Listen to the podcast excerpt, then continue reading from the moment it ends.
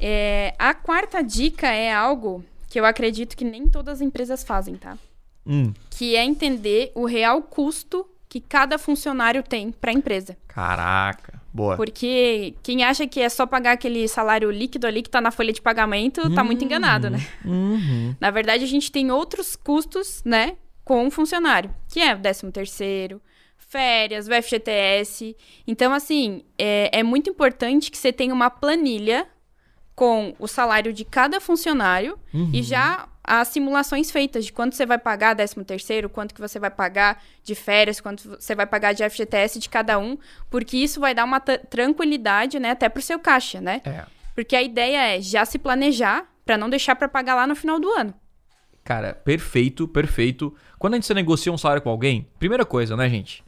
É, o recomendado é fazer tudo dentro da lei. Né, Fer? Com certeza. Como a gente falou, ó, a organização gera ROI. E aí você tenta fazer o esqueminha. Ah, vou aqui, não vou contratar a pessoa, né, por fora. Sim. Fazer aqueles esquemas. Cara, e pode sair caro lá na frente. Pode. sair caro. Então, você paga no CLT, aí você vai negociar o salário da pessoa. Sei lá, vamos, só- vamos supor que ela, sei lá, peça o salário. Você, ah, tipo, vamos negociar, ela fala, ah, eu quero ganhar 1.800 reais. Aí tem uma grande diferença se é mil reais, 1.800 reais líquido ou bruto. Porque se for esse mil, 8 mil reais líquido, é o que ele tá pedindo 1.800 de lucro pra ele. Só que em cima do 1.800, né, Fer? O que, que tem em cima desse 1.800? Tem fundo de garantia, Sim. tem férias que...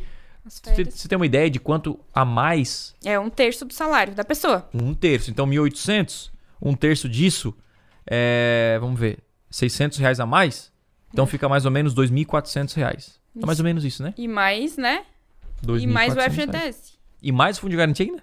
Sim, o FGTS a gente não paga diretamente pro funcionário, né? Entendi. Mas todo mês tem que depositar na, na conta. Que daí dá mais, é 10%, né? É 8% do salário. É, vamos colocar 10%, seria mais 180.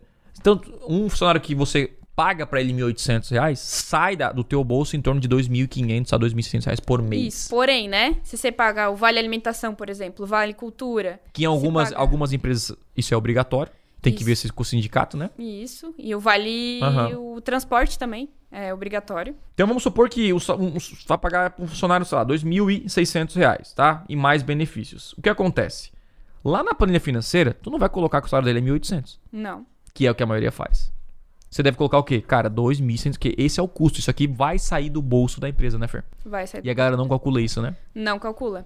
E aí, para a empresa que não é simples, que já Uhum. desenquadrou do simples, ainda tem o sindicato patronal. Que tem que pagar em cima. Então, qual é o cálculo que você tem que fazer? Se o, se o salário do funcionário é 1.500, você Uhum. vai calcular o dobro disso. 3 mil reais vai ser seu custo com, com, Com o funcionário. funcionário. É, claro que você tem que ter um auxílio de, um, de uma contabilidade, né? Que vai te mostrar os dados ali, mas a gente tá colocando aqui aproximado pra você ter uma, uma ideia que, caraca, tem muita gente que tá pagando 10, 15 funcionários achando que tá calculando o mínimo, ou até tem a questão, ah, mas o cara é PJ, tem isso, tem aquilo, mas aí.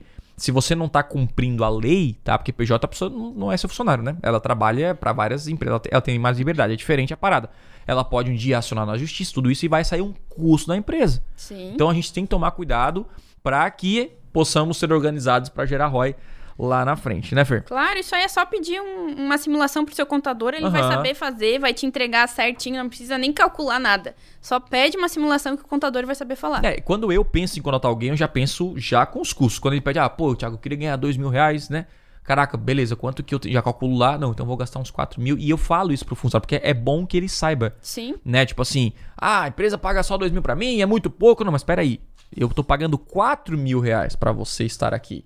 Porque tem o seu fundo de garantia, você vai receber nas férias, então assim, né?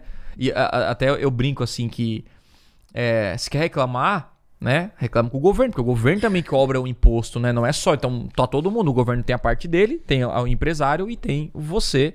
Então, enfim, essa é a ideia, você calcular o custo para ficar ali o certinho na sua planilha financeira e não cometer esses erros. Opa, aqui é o Thiago e você curtiu esse corte?